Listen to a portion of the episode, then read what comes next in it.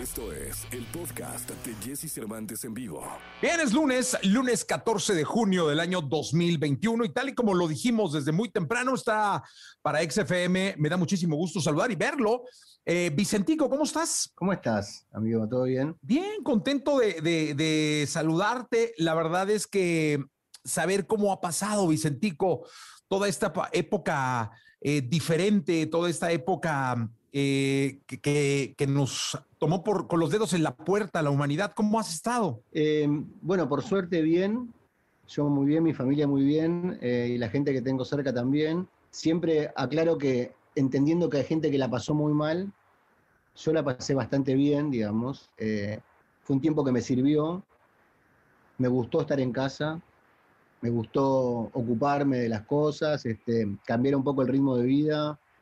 Así que bueno, digamos, un momento extraño, pero dentro de lo, de lo raro y todo, yo pasé un buen momento. Ahora por suerte pude sacar un disco eh, que lo teníamos frenado. Yo el disco lo terminé de grabar previo a la pandemia y entonces cuando empezó todo esto era un poco ridículo plantearse sacar un disco en ese momento.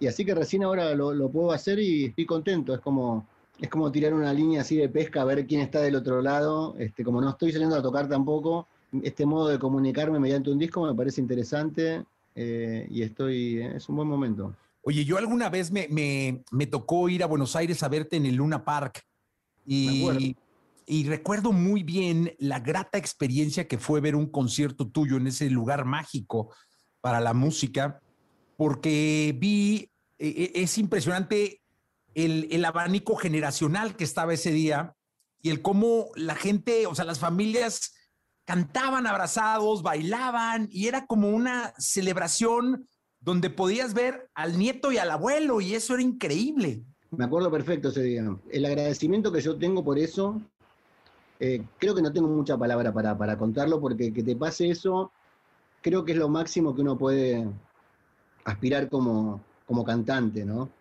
Más allá de la, la cuestión de los discos, lo artístico todo, sino como cantante, que, que cantando te comuniques con, con todo, con, como con toda esa paleta de gente y de niños grandes y todo, es algo bastante sorprendente y, es muy hermoso que te pase. Siempre lo agradecí mucho.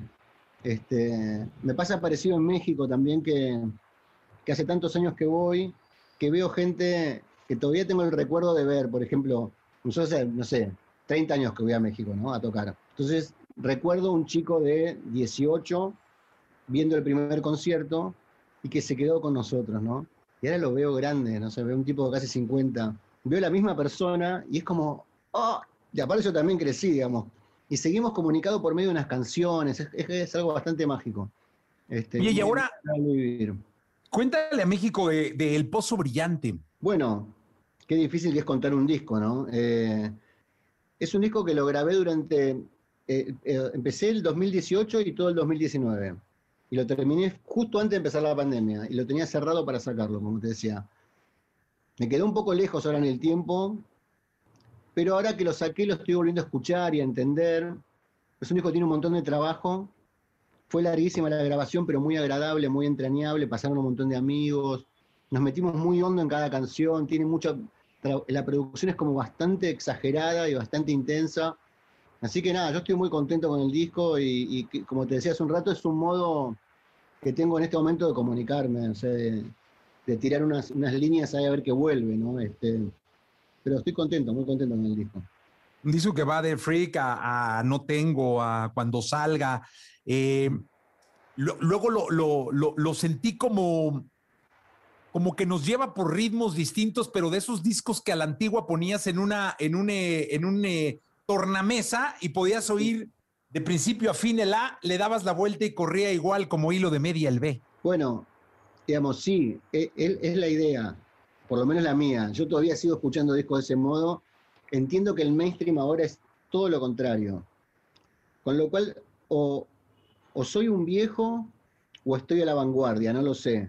Yo creo que, que- creo que hay un montón de, de amigos con los que, que también les gusta hacer discos. Hace poco hablaba, platicaba con Andrés Calamaro, que acaba de sacar un disco también entero, con un montón de colaboraciones y qué sé yo, pensábamos, ¿somos que, somos unos viejos o somos la, la vanguardia? Porque nadie hace eso, nadie saca discos ahora, o, nadie, un montón de gente lo saca, pero que si estamos, es un trabajo un poco en la clandestinidad, de trabajar un montón de tiempo en los audios, en la, interpretación, en los sonidos, en la banda. Así que nada, yo feliz de que sea así. No importa si nunca has escuchado un podcast o si eres un podcaster profesional. Únete a la comunidad Himalaya. Radio en vivo. Radio en vivo. Contenidos originales y experiencias diseñadas solo para ti. Solo para ti. Solo para ti. Himalaya. Descarga gratis la app. Tengo la, ilusión de que haya gente que lo escuche entero. No sé si va a suceder, porque ya no sucede, pero alguno que otro lo va a escuchar entero y, tal vez sepa de lo que estoy, de lo que estoy hablando. Oye, es que fíjate que la, vez pasada, hace unos 15 días, estaba con un sobrino que tiene 11 años y él me mencionaba un artista y yo le, le, contesté, ¿ya escuchaste el álbum? Y me dijo, voltea de manera muy natural, me dijo, ¿qué es un álbum? claro, obvio. ¿Qué es un pues, álbum? Eh, y luego le pregunté, o sea, nunca entraste a una tienda de discos. ¿Qué es una tienda de discos? no, este, están más. Esta nueva generación está llena de algoritmos, ¿no? De algoritmos, lo cual no es un problema, digamos. A ver, no, no, yo para nada me quejo de esto, lo entiendo perfectamente y, y formo parte, ¿no? Pero lo que, de lo que yo estoy seguro es que yo no estoy para ir contando views. No estoy para eso, digamos. Sinceramente me, me parece como muy raro estar pendiente y, conozco un montón de artistas jóvenes muy talentosos y el otro día charlaba con uno muy talentoso que sacó un disco precioso y lo veía preocupado de ver cómo que tuvo tantas views y que no sé cuánto y las escuchas que tuvo en Spotify, pero en YouTube. Yo decía, no exageremos, por favor, no exageremos, o sea, es música, o sea, ya va a llegar a la gente que vos querés que llegue. lo que hay, por lo menos yo siento que lo que hay que hacer es hacer discos bonitos tirarlos ahí y esperar, y después tocar y tocar y tocar y tocar, y así se hacen los, caminos, ¿no? Este, bueno, tengo tanto para hablar sobre el tema, no quiero aburrir, ¿no? Pero a, mí lo, que nos pasó a los Kylax en México, nosotros empezamos tocando en México para 30 personas en Tijuana, la primera vez que tocamos, y al año siguiente volvimos y tocamos para 50, y al año siguiente volvimos y tocamos para 100, y recién pudimos salir de Tijuana e ir a tocar a otros lados, y así, así, así muy despacito. Y fuimos creando una, una amistad musical. O sea, es lo que te decía de la gente que veo que venía desde hace un montón. Pero eso se hace con el tiempo, digamos. Uno no, porque tener muchas views no significa que, después la gente vaya a los conciertos, ¿no? O tener muchos seguidores en Instagram. No, no sucede eso. Después la gente no es que va por eso al concierto. Decías que así se hacen los caminos, los caminos de la vida, ¿no? Sí, así es. Así son los caminos de la vida. Oye, Vicentico, y la verdad es que es muy complicado no pensar en ti y pensar en un show en vivo, es decir, pensar, o sea, es, muy difícil solo pensar en Vicentico con una canción hoy en día en una plataforma digital o en una plataforma de video, porque te concibe uno mucho en el, escenario, con muchísima energía, en todas sus formas, con, los, con, el grupo tú. ¿Cómo se extraña eso? Debe ser... Sí, es raro, es raro. Es raro. Yo, como te decía, durante la pandemia, la cuarentena, la pasé bastante bien, tranquilo, necesitaba parar, pero hace ya tipo unos tres o cuatro meses que empecé a sentir que, nada, que hay, algo que somos los cantantes o los músicos que nos gusta expresarnos de ese modo, digamos. Nuestro canal de expresión es ir al escenario y cantar para otro, y que otra persona se comunique, digamos. Y eso no está. Y eso es rarísimo. Eso es muy raro y, no, y hago mucho esfuerzo por no, no decir, ¡Ah! como no volverme loco. Hago mucho esfuerzo por decir, bueno, esto ya va a pasar, busquemos el modo, vamos tranquilos, pero, pero la verdad que se extraña un montón eso, como la, comunicación, el modo de expresarse y punto. No me, no me, importa si es mucha gente, si es poca gente. Yo lo que quiero es que denme un ratito en un escenario, puedo tocar la guitarra, cantar, ¿no? Como, es eso, sí, se extraña un montón. Porque los, los conciertos en streaming siguen, siguen teniendo una parte de, de frialdad, ¿no? De que estás solo en un foro y, y hablándole a una cámara, eh, asumiendo que hay miles detrás o millones detrás. Rarísimo, rarísimo. Digamos, lo hice durante la pandemia. No puedo decir que lo disfruté muchísimo, la pasé muy bien porque hacía un montón que no tocaba y nada, uno juntarse con amigos a tocar siempre es lindo. Pero no, no se puede comparar, ¿eh?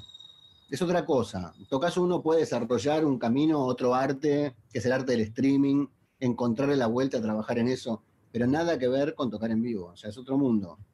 Es otro mundo. Este, Ahora, tanto en México como en Estados Unidos parece, que ahora en México con estos semáforos que inventaron acá, estamos en semáforo verde, pinta un, un, cierre de año, un, un, último cuatrimestre lleno de festivales, conciertos y demás. En Estados Unidos ya, ya hay giras formales. Eh, ¿Cómo pinta la, la, agenda de Vicentico? ¿Cuándo vienes? Eh, mira, lo primero que tengo como concierto es, eh, nos, nos, ofrecieron hacer un, festival en Chicago y otro en Miami para los Kylax y dijimos que sí, instantáneo, digamos. Hubo una propuesta así por, en un grupo de WhatsApp, eh, che, nos están ofreciendo tocar en... Sí, dijimos todos. Este, así que sí, vamos a tocar un poco con los Kylax, pero solamente eso con los Kylax. Y después, yo acá en Buenos Aires todavía no se puede, se pudo en un momento, se volvió a cerrar eh, tengo unas invitaciones para ir a Chile que también está abriendo de a poco y ojalá pueda viajar a México antes de fin de año, ojalá se pueda hacer algo. Eh, yo tengo muchas ganas de ir y de estar... O sea, el último concierto que yo hice antes de la pandemia fue el Vive Latino, fue lo último que hice. Toqué en el Vive y al otro día, tac, se cerró todo. Yo por suerte pude volver para casa, pues tengo compañeros que se quedaron allá. Este, así que nada, con muchos deseos de que se pueda, muchas ganas. Oye, Vicentico, cuéntanos, ¿cómo, cómo ¿Cómo, escuchas música? ¿Sigues poniendo el tornamesa? ¿De pronto te metes en una plataforma? Este, ¿cómo, cómo, cómo escuchas tu música? ¿O la música que te gusta? No, de todas, las, de todas esas maneras que dijiste. O sea, en el auto escucho con las plataformas, eh, o si estoy andando en bici, también con el teléfono y todo, y tengo, uso todas las plataformas. Eh, y tengo también mi, mi tornamenta y tengo mis parlantes y mis, y mis discos de vinilo, que eso es un momento, si quiero escuchar. Eso lo hacemos a lo mejor con amigos también, escuchamos vinilos, este, de todos los modos posibles, o sea, por eso te decía que tampoco es que uno se queja de lo nuevo, porque lo nuevo también está buenísimo. Hay una cantidad de música para escuchar que es increíble, ¿no? Y uno puede llegar a los artistas que le interesan instantáneamente. Cuando, era chico tenía que ir a para comprar un disco, un artista me gustaba, tenía que esperarlo, que llegara de afuera, ¿no? Este, y era difícil llegar. Así que ahora estoy, está, está buenísimo también esto. Pero también es lindo poner un vinilo y escucharlo y darlo vuelta y esperar que termine. Como muy bonito. Muchas gracias por estar con nosotros acá en México, en Exa. Despídete de este país que te quiere tanto. Bueno, les mando un beso muy grande a todos. Ojalá pronto pueda estar ahí. También es mutuo el cariño. Eh, como decía hace un rato, son muchos, muchos años de, de todos los años, sí, dos o tres veces, conozco mucho el país, en muchos lugares, muchos amigos, así que les mando un abrazo muy grande y especial para vos que, que siempre nos cruzamos. Vicentico, gracias. Continuamos. Escucha a Jesse Cervantes de lunes a viernes de 6 a 10 de la mañana por Exa FM.